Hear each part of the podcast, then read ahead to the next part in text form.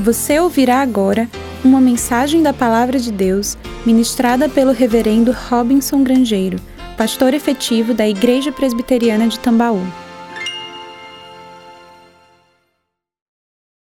Coaching, coach, coaching e assim por diante. Tem sido uma coisa falada em várias áreas da vida. Hoje existem pessoas que são coach de vida, coach de profissão e assim por diante.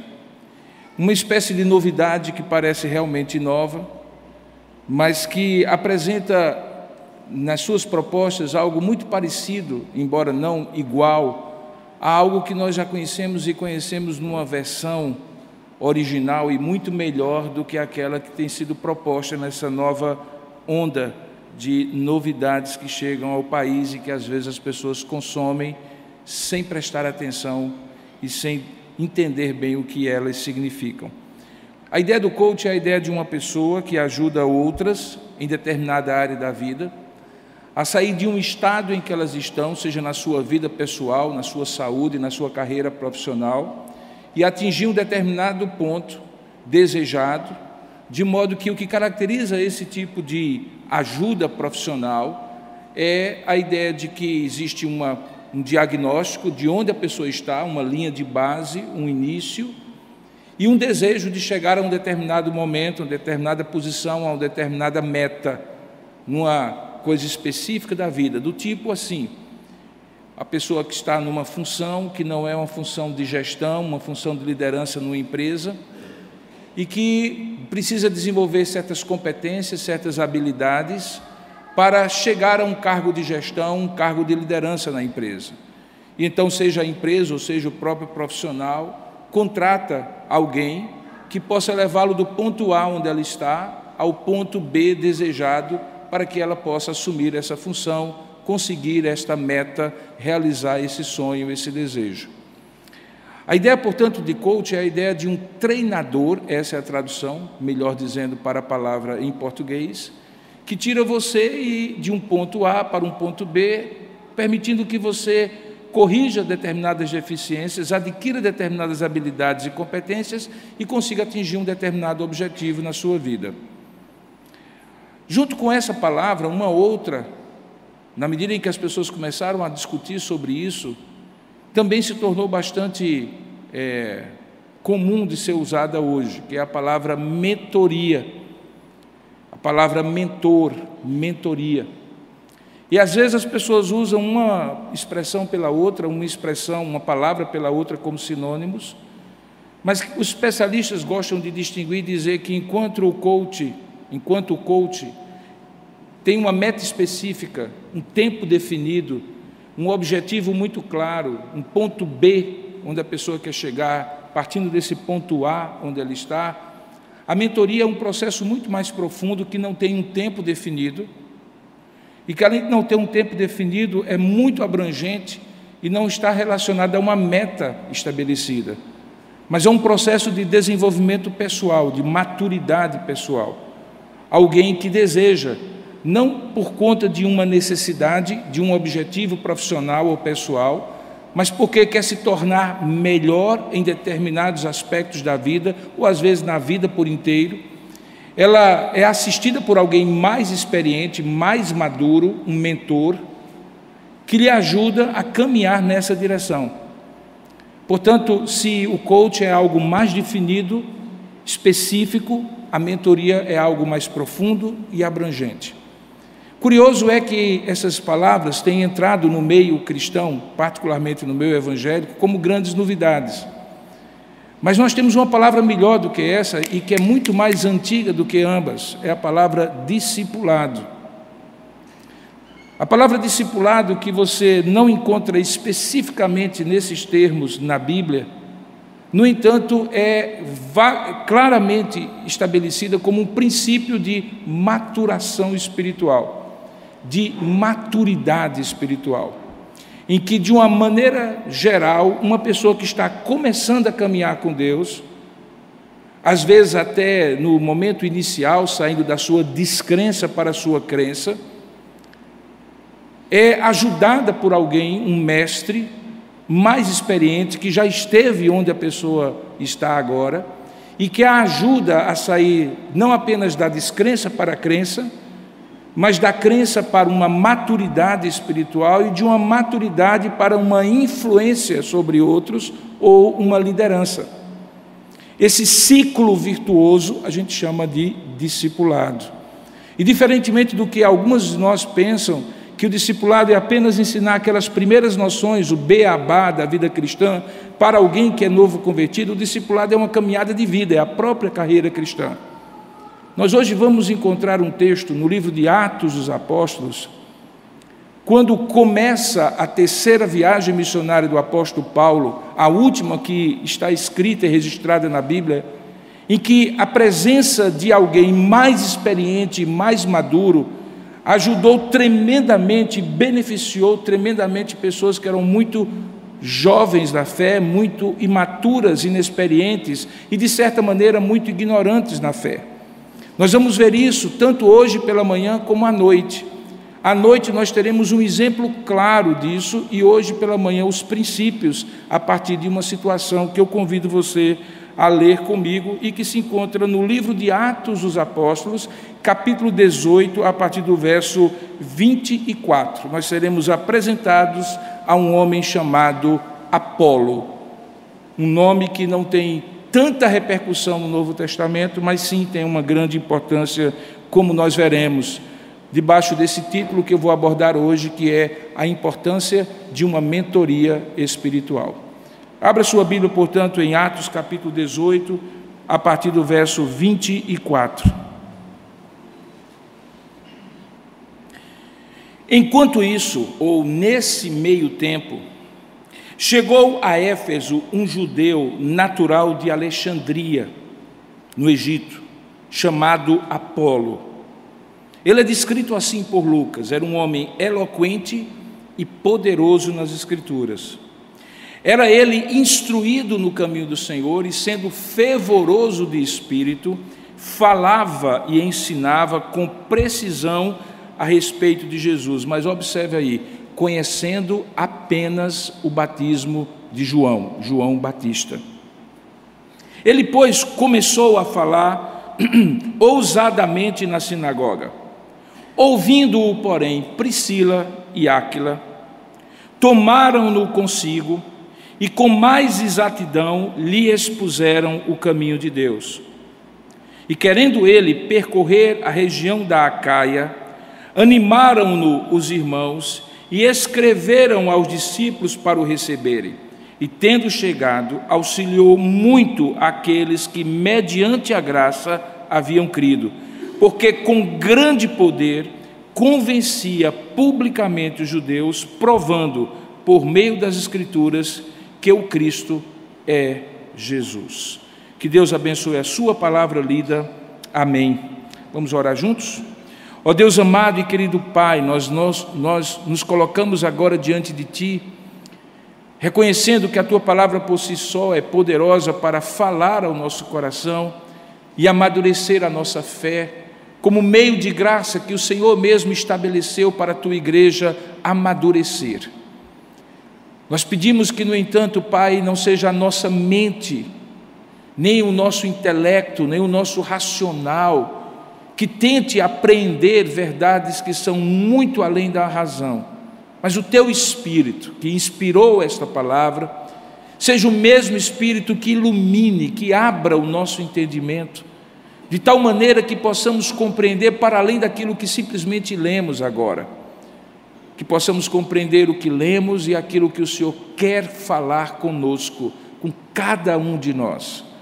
Portanto, ó Deus, faz-nos nesta hora cativos desta palavra, completamente atentos e com o coração aberto para ouvir a tua voz por meio dela, pois é assim que nós te oramos e te agradecemos, em nome e para a glória do Senhor Jesus. Amém. Esse texto começa com uma expressão nesse meio tempo, enquanto isso. Ela se refere aos versículos anteriores, que na sua Bíblia em português estão misturados, mas que talvez merecessem ter sido separados numa sessão onde talvez o subtítulo deveria ser Início da terceira viagem missionária de Paulo.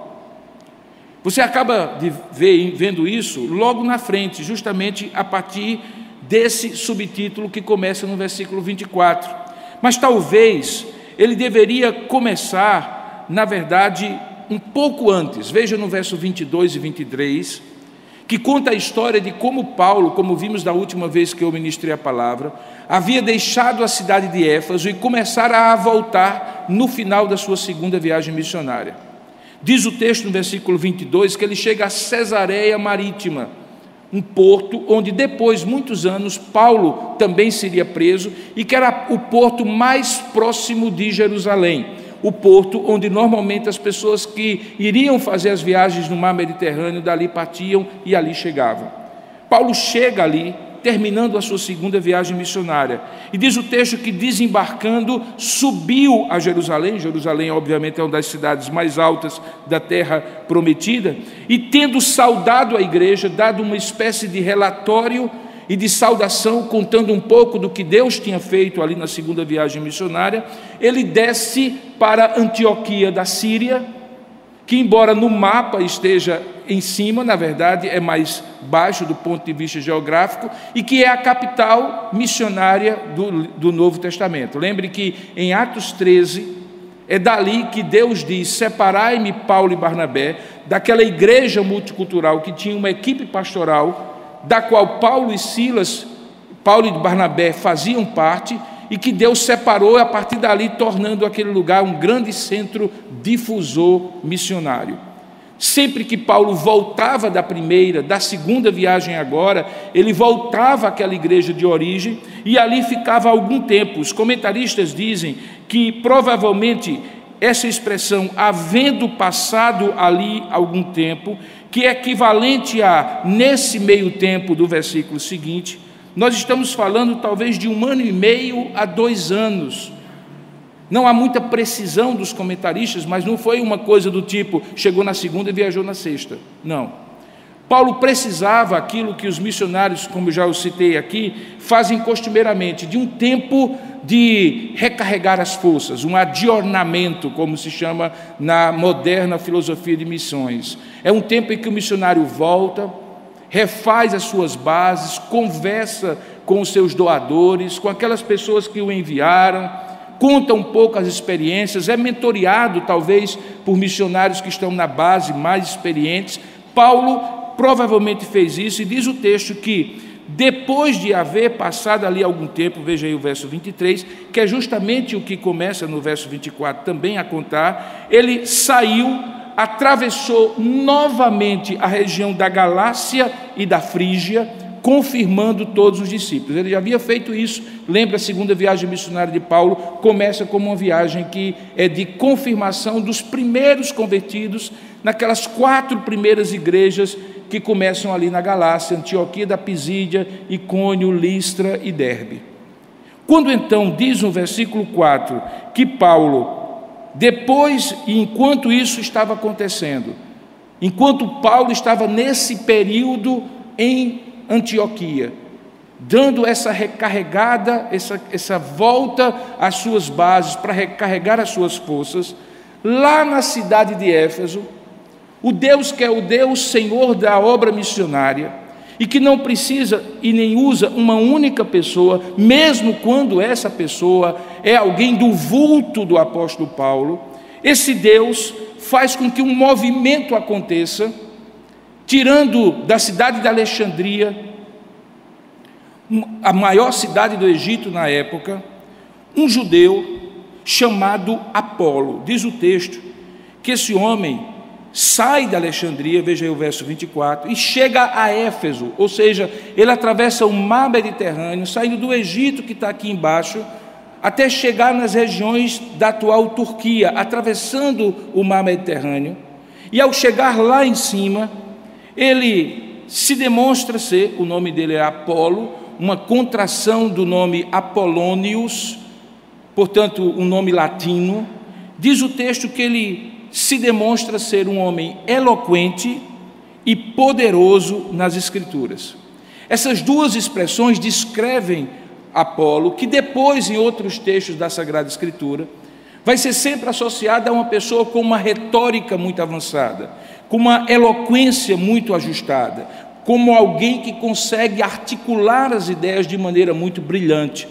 Mas não era somente isso, não era apenas uma habilidade, uma competência natural. Ele diz o texto que também era um homem poderoso nas Escrituras. Essa expressão normalmente está associada a alguém que conhece muito da Bíblia e que conhece bastante e o suficiente para, a partir desse fundamento do conhecimento bíblico, usar a sua retórica, a sua eloquência para manifestar esse conhecimento da Escritura Sagrada. No versículo 25, diz o texto que ele era também instruído no caminho do Senhor e alguém que era entusiasmado. O texto aqui diz que ele era fervoroso no espírito. E, portanto, por causa dessas quatro características, de ser um homem eloquente, poderoso nas Escrituras, instruído no caminho do Senhor e fervoroso do Espírito, consequentemente, quando ele chega a Éfeso, ele falava e ensinava com precisão, veja aí o advérbio de modo, com exatidão, com clareza, sem nenhum desvio acerca de Jesus. Se o texto parasse aqui, nós diríamos que esse homem era uma pessoa, do ponto de vista da missão, um missionário maduro. Veja, ele era entusiasmado, ele era fervoroso, ele era eloquente, ele tinha habilidades, ele tinha competências, ele era um homem que ensinava as Escrituras, poderoso, é, ensinava de maneira correta, ele falava, ele ensinava, ele era entusiasmado, portanto, alguém que eu e você provavelmente diríamos: aqui está uma pessoa pronta. Talvez tão pronta que Deus o tirou lá de Alexandria, o fez cruzar o mar Mediterrâneo para ser instrumento dele no, na, na Turquia, na época Ásia Menor, na cidade de Éfeso.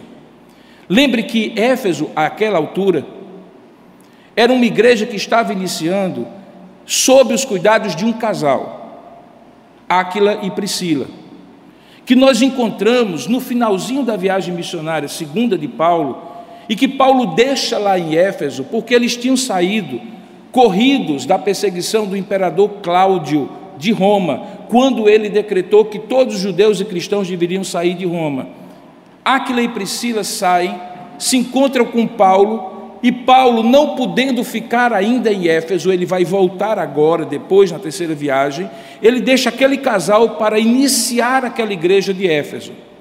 Veja que olhando agora a posteriori, depois dos fatos, a gente até consegue entender o mover de Deus. Veja, pega um casal, sai lá de Roma, não por vontade própria, mas obrigado, talvez para salvar a própria vida, porque o imperador estava perseguindo judeus e cristãos, e vai acabar em Éfeso, encontrando o grande líder missionário, Paulo, que os, que os credencia e deixa sob os cuidados dele uma igreja importantíssima, que era a igreja da, da, de Éfeso.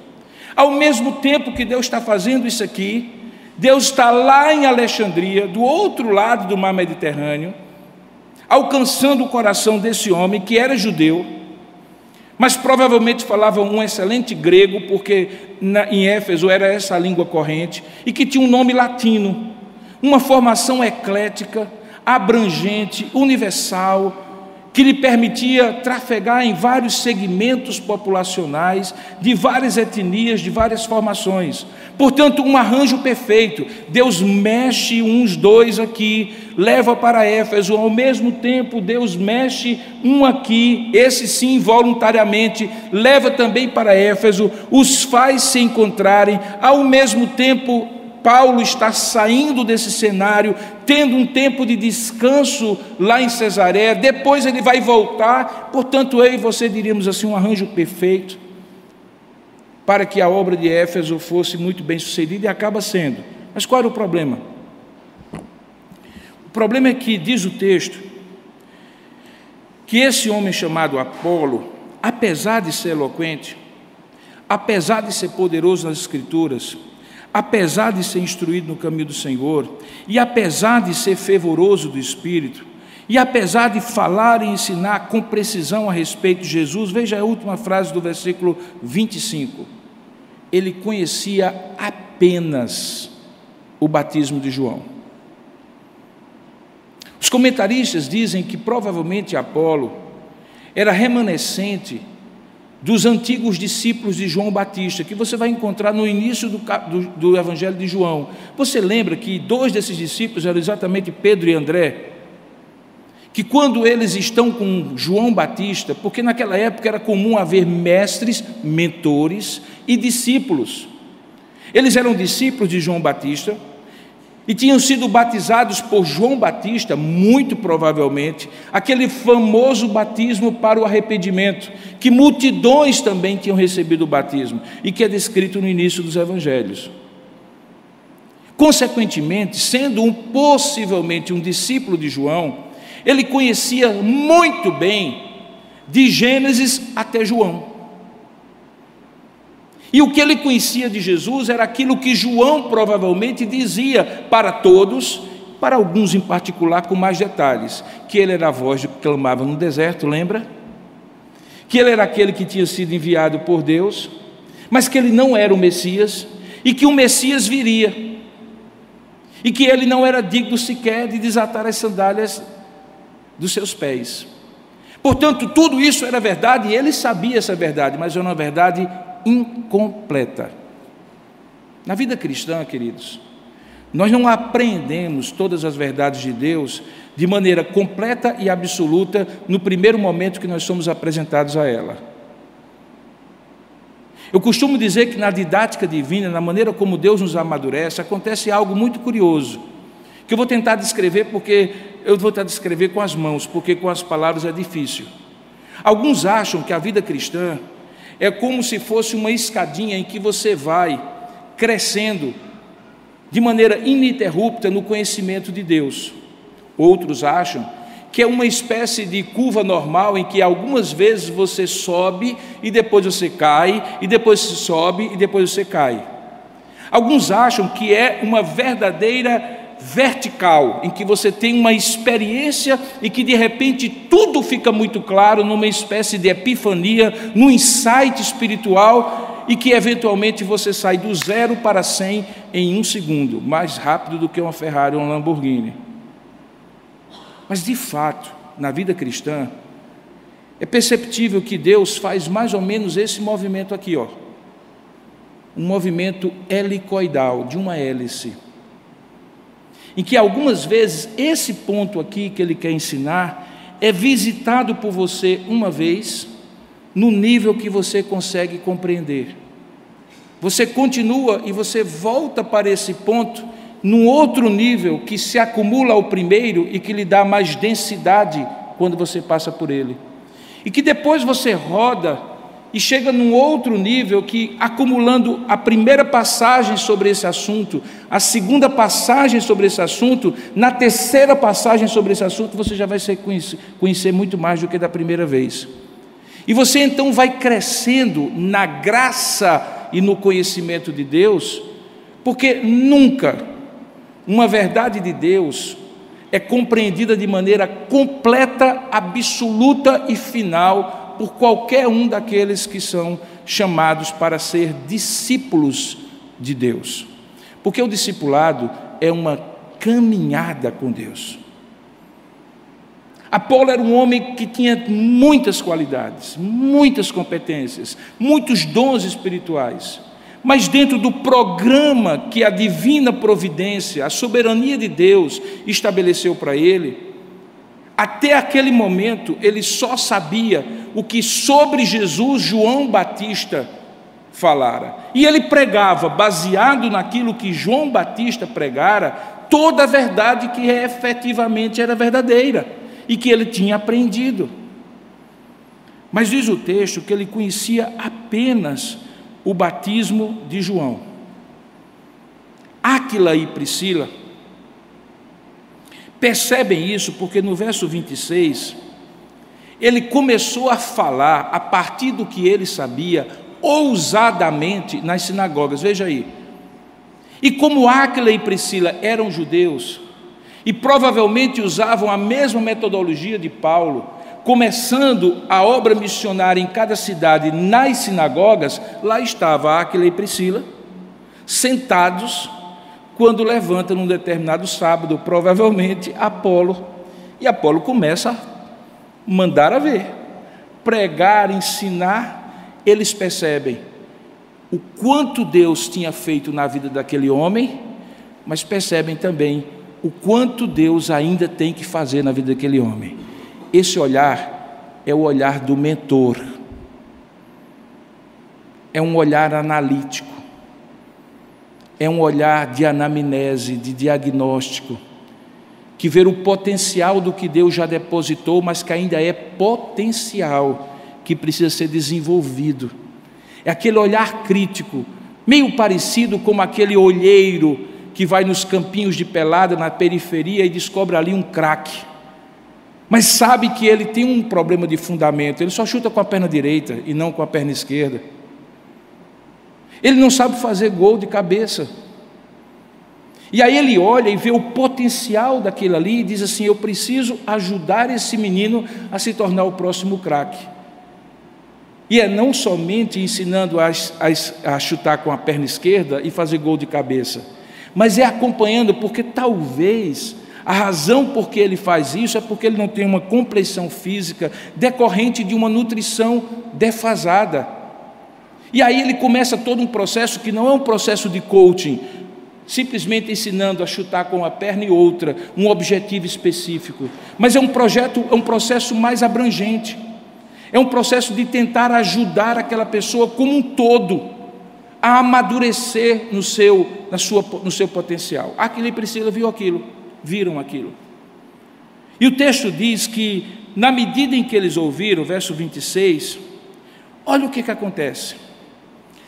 Áquila e Priscila, e essa expressão é muito bonita e muito significativa, tomam Apolo consigo. Diz o texto que eles tomaram-no consigo. O primeiro ato, a primeira providência de um mentor que realmente nos ajuda a mentorear, desculpa, a amadurecer, é que no ato de mentorear, ele traz a pessoa para si. Venha comigo, caminhe comigo. Quando aqueles dois discípulos de Jesus, desculpe, de João, André e Pedro, foram apontados por João para Jesus e ele disse: Eis ali o Cordeiro de Deus que tira o pecado do mundo. Eles foram até Jesus e a primeira pergunta que eles fazem é: Mestre, onde tu assistes? Está lá em João capítulo 1. Onde é que tu moras? Porque era impossível a alguém que quisesse conhecer mais simplesmente se matricular no curso de verão, como se faz hoje. Era um processo de acompanhamento pessoal, de mentoria, de trazer para junto, de almoçar, amanhecer, dormir, caminhar, ver os erros acontecendo na prática, ajudar a corrigi-los na prática, pedir para que ele observe, que ele faça de novo, repita, repita, repita, até acontecer daquela pessoa estar madura. O que Áquila e Priscila fizeram foi, em primeiro lugar, trouxeram Apolo consigo. No título da mensagem de hoje, quando eu falo sobre a importância da mentoria, é que todos nós, em algum momento da nossa história, precisamos de alguém que traga-nos para si e que seja instrumento de Deus para caminhar conosco, para nos ajudar não apenas com ensinamentos, mas com uma caminhada em comum. E, particularmente, eu observo que aqueles que tiveram esse privilégio de uma Áquila e de um, desculpe, de um Áquila e de uma Priscila, fazerem isso com essa pessoa, amadurecem a olhos vistos. É quase como se fosse, talvez os mais jovens aqui não sabem do que eu estou falando, mas os mais velhos sabem, é quase como se fossem, como se fosse um carbureto.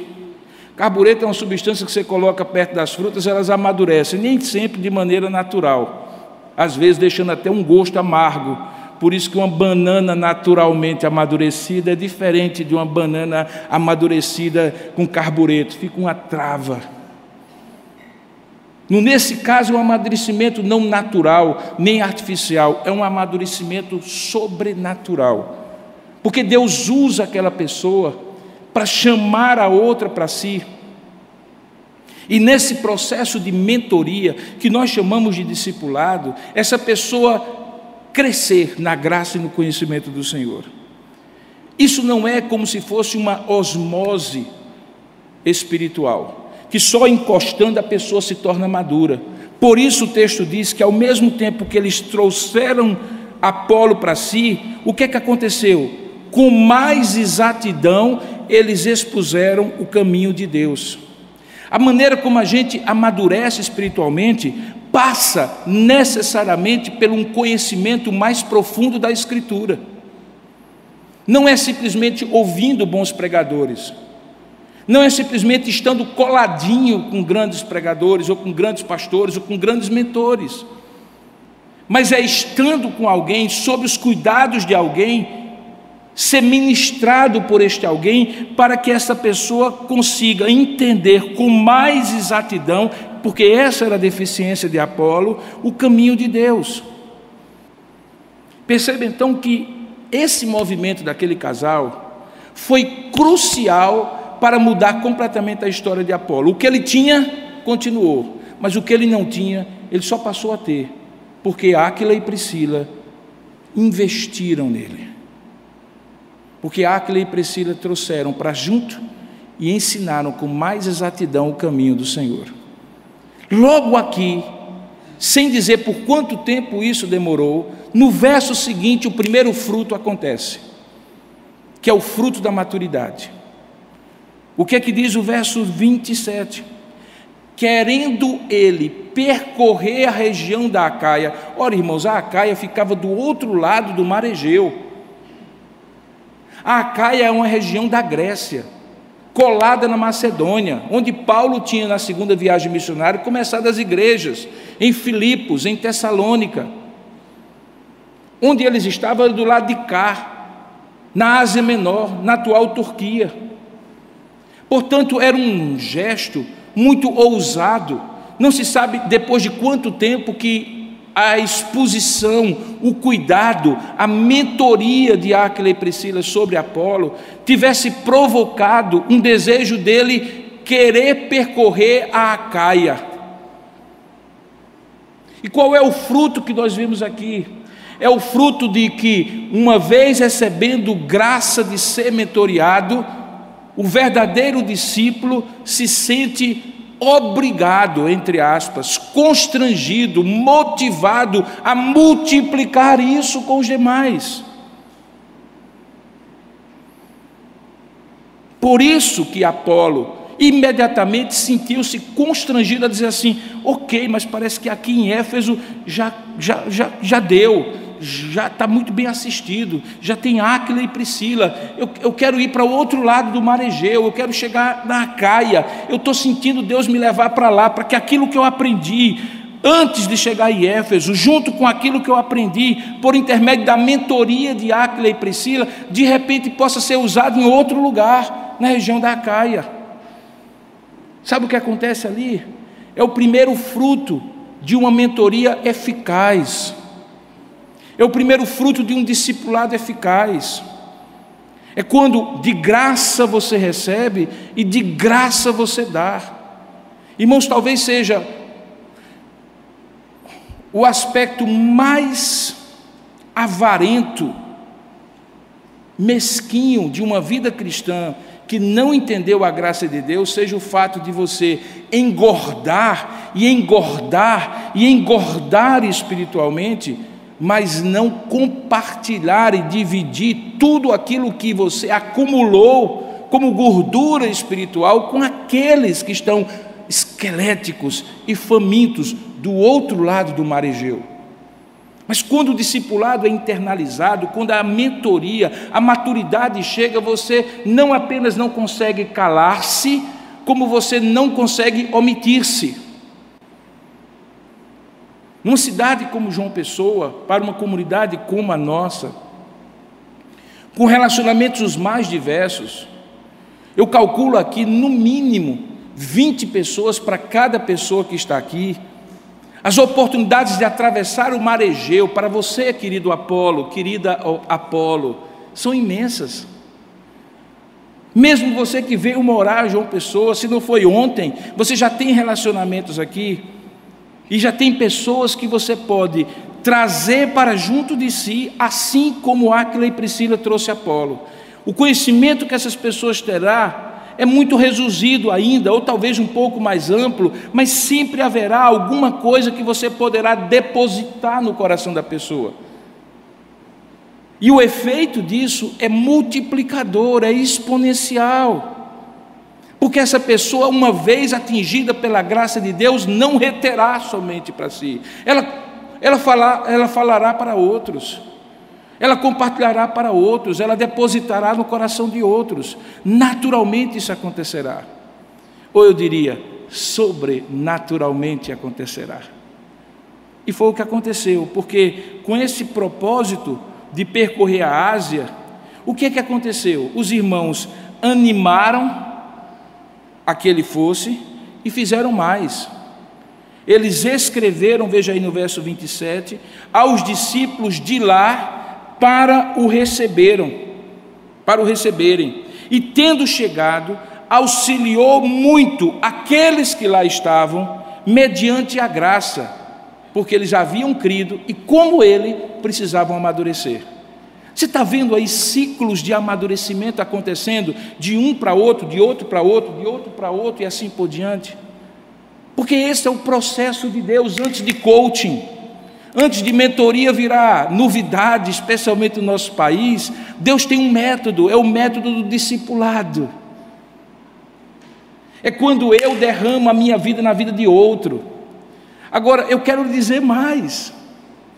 Áquila e Priscila, ao fazerem isso, produzem uma bendita transfusão de sangue. Eu costumo dizer que existem coisas que só por analogia a gente compreende. Quando você se torna doador de sangue, tem um período depois da doação que você não pode doar mais. Por quê? Porque você tem que restabelecer as suas forças, as suas, a, a, as suas células que você doou, elas precisam ser é, recompostas com uma boa alimentação, com descanso, assim por Você não pode doar sangue hoje, amanhã, depois de amanhã, assim por diante. Mas sabe o que acontece? Os hematologistas dizem que um dos processos mais revigorantes para a saúde global de alguém que tem a condição de doar é doar o sangue, porque parece que quanto mais você doa, essa renovação bendita do seu próprio sangue é mais eficaz, mais efetiva e você se torna uma pessoa, inclusive do ponto de vista da imunidade, muito mais forte, porque é mais bem-aventurado dar do que receber. Isso no mundo da biologia e no mundo espiritual também. Aquila e Priscila se tornam dois personagens muito importantes no Novo Testamento. Eles começam a igreja de Éfeso, olha, a igreja de Éfeso começa com eles. Eles mentoriam, pastoreiam, discipulam Apolo. Apolo já vai para a região da Acaia, eles continuam em Éfeso, e até Paulo chegar lá, são eles que mantêm aquela igreja nos trilhos para Paulo chegar e depois fazer o glorioso ministério de quase três anos lá, tornando aquela igreja talvez a igreja mais madura de todo o Novo Testamento. É só ler a carta que ele escreve aos Efésios. Sabe por quê, irmãos? Porque não é benéfico apenas para aquele que recebe, é benéfico também para aquele que dá.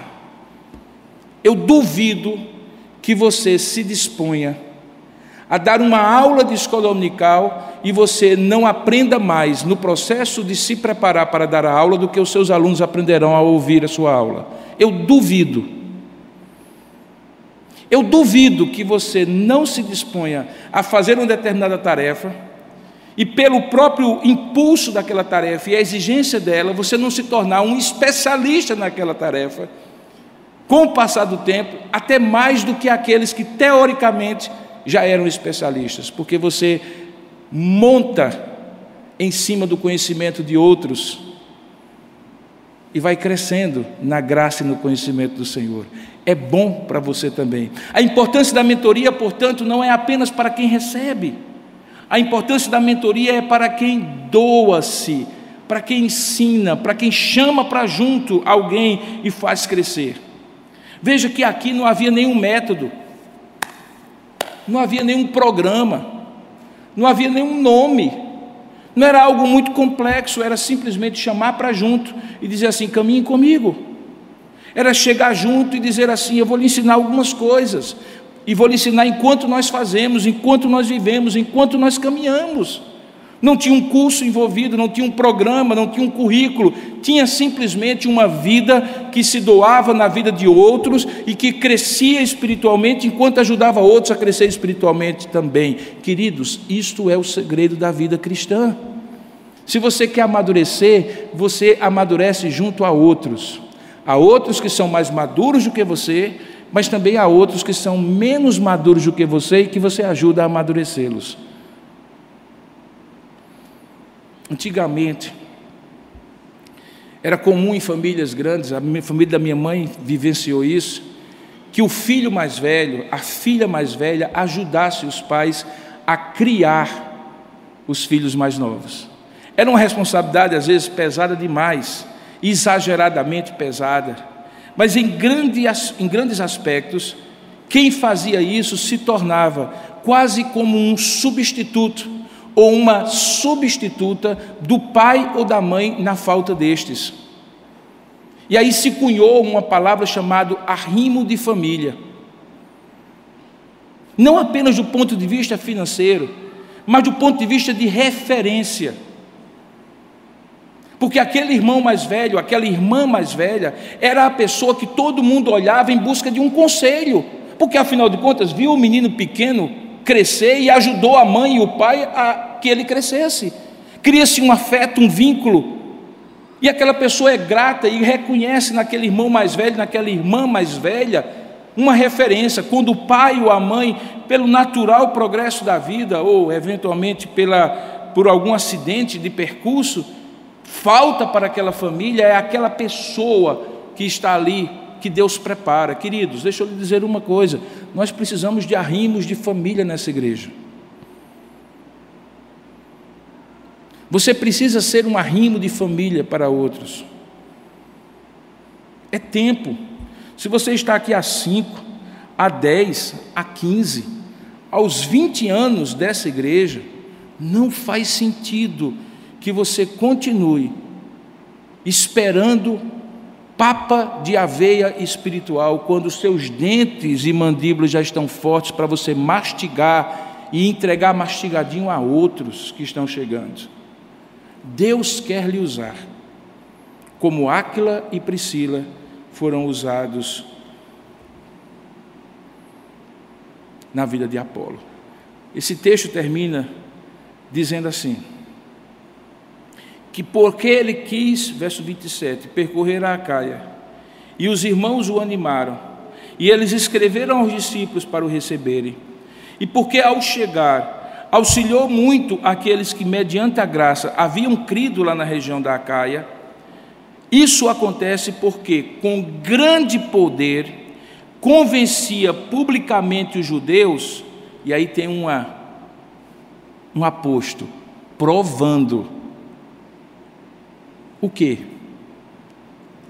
Por meio das Escrituras, que o Cristo é Jesus. Viu como mudou? Quando ele sai de Alexandria, ele sabia o que João dizia, que haveria de vir um Cristo, um Messias.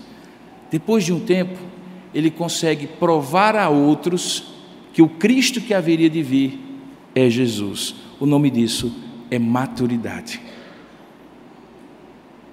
ele saiu de uma fé incipiente para uma fé madura, porque alguém investiu nele.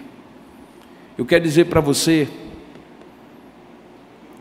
que anos depois, o apóstolo Paulo escreve em suas cartas que uma das suas maiores alegrias, particularmente na região da Acaia, onde estava a cidade e a igreja de Tessalônica, era que ele percebia naquela igreja três características: a operosidade da fé daqueles irmãos, a pureza do amor daqueles irmãos e a força da esperança daqueles irmãos. Queridos, sabe quem contribuiu para isso? Paulo, certamente. Mas sabe quem Deus usou para no dia a dia fazer isso naquela região da Acaia? Provavelmente Apolo. Paulo, anos depois, elogia por um desenvolvimento espiritual de uma igreja toda, numa região inteira, porque em um momento um casal investiu na vida de um homem que conhecia, mas não conhecia tudo. Conhecia com verdade, mas precisava ter o seu conhecimento expandido, precisava amadurecer espiritualmente. Imagine se daqui a alguns anos você souber que um jovem da nossa igreja que está aqui fazendo universidade, que um casal jovem da nossa igreja que está começando a sua vida conjugal, que alguém mesmo com muita idade cronológica, mas pouca experiência com Deus, esteve aqui no mesmo período de tempo em que você aqui esteve, em João Pessoa e nessa igreja.